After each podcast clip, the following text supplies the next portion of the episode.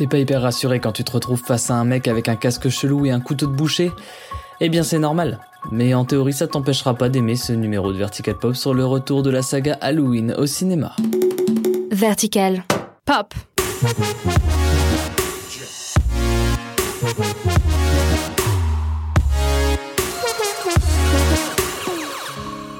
Salut, c'est Thomas pour Vertical Pop. Je vous invite aujourd'hui à vous réjouir car 40 ans après la sortie du premier Halloween, La Nuit des Masques de John Carpenter, une suite prometteuse arrive dans nos salles. On y retrouve Léa Strode, héroïne du premier film de la saga, qui se prépare à son ultime vengeance face au légèrement atteint Michael Myers. Oui, quand tu tues des gens au couteau le soir d'Halloween, on peut dire que tu es légèrement atteint. Dans ma famille, tout le monde pète un câble à cette période de l'année. Commençons par une petite information un petit peu rigolote. Le premier volet d'Halloween est sorti le 14 mars 1979, donc pas du tout dans la période d'Halloween. Voilà, je classe ce genre de truc dans la catégorie information un petit peu rigolote. C'est rigolo. Poursuivons avec des chiffres. Le compte est bon. Pour vous situer, cet Halloween représente le onzième volet de la saga et je vous propose un résumé express de tous les épisodes sans le moindre spoiler. Challenge accepted. Les personnages d'abord, c'est une saga avec trois personnages importants. Michael Myers, l'homme interné après avoir tué sa sœur à l'âge de 6 ans, il réussira régulièrement à s'échapper pour perpétrer de nouveaux crimes. Je suis quasiment sûr que nous avons affaire à un serial killer. Le docteur Loomis, c'est le psychiatre de Michael Myers, il est la personne la plus consciente du danger que celui-ci représente. Parce que je m'étais rendu compte que ce qui se cachait derrière les yeux de ce gamin, c'était purement et simplement le mal. Laurie Strode, interprétée la plupart du temps par Jamie Lee Curtis, elle est la cible principale du tueur en série Michael Myers et n'est autre que sa sœur. Joyeux Halloween, Michael. On commence par l'épisode 1, La nuit des masques. Dans une petite banlieue américaine, un tueur, Michael Myers, règne comme un enfant inarrêtable et tue plusieurs lycéens de sang-froid sans raison apparente, avec pour cible principale Laurie Strode. Ce film a popularisé le genre cinématographique le slasher, dont la définition est la suivante, c'est la mise en scène de meurtre d'un tueur psychopathe généralement masqué qui élimine méthodiquement un groupe de jeunes individus, souvent à l'arme blanche. Exactement ce qui se passe dans Halloween, la nuit des masques. L'épisode 2, Halloween 2, se situe chronologiquement directement après Halloween 1. On y voit Michael Myers continuer ses crimes macabres avec des mises à mort toujours plus inventives. Le mec va décidément pas bien. Épisode 3 appelé Halloween 3, le sang du sorcier. Dans celui-là, pas de Michael Myers, mais des enfants victimes de masques commercialisés par la société Silver Shamrock, des masques qui vont causer plusieurs morts. A noter que Jamie Lee Curtis fait une courte apparition dans cet épisode en prêtant sa voix à une opératrice téléphonique. Un petit clin d'œil quoi.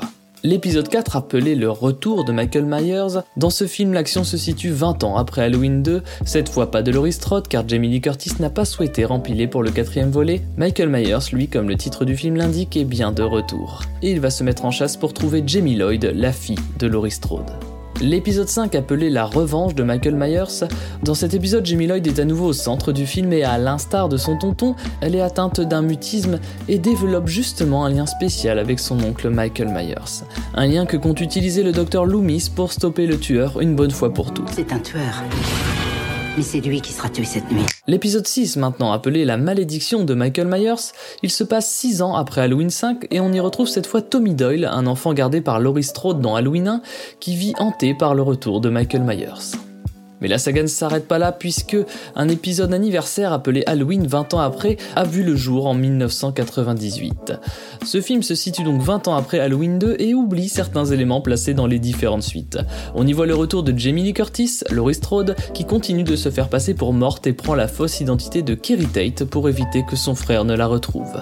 L'épisode 8, sorti en 2002, Halloween Résurrection, nous présente un concept assez original puisque le film met en scène une émission de télé-réalité se situant dans la maison de Michael Myers. Ici la voix. Les participants ayant pour mission de rester dans la maison pendant toute la nuit d'Halloween. Mais tout ne va pas se passer comme prévu.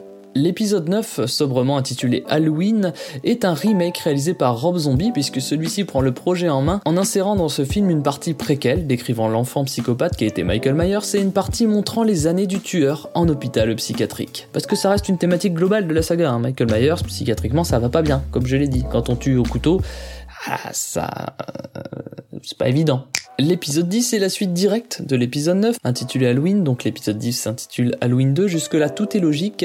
Encore une fois, on a Rob Zombie à la baguette, mais cette fois, le film revisite les personnages de Michael Myers, Laurie Strode et le docteur Loomis, se permettant énormément de liberté. en faisant notamment parler Michael Myers, personnage pourtant totalement muet depuis le début de la saga. Et on va pas se mentir, le fait que Rob Zombie ait voulu faire ça, ça a pas forcément fait hyper plaisir aux fans.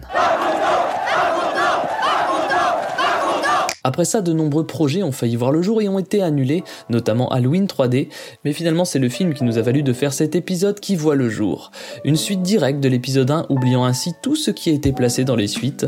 Tout ce que je viens de dire quoi. Mais au moins maintenant vous avez toutes les infos pour aller voir ce nouvel épisode de la saga Halloween, et comme dirait Michael Myers, bah oui, il dit jamais rien, le petit Michael. Encore une fois, n'hésitez pas à suivre Vertical Pop sur toutes vos applis de podcast préférés pour vous prendre toutes les semaines votre shot de petites infos sur la pop culture. Pop.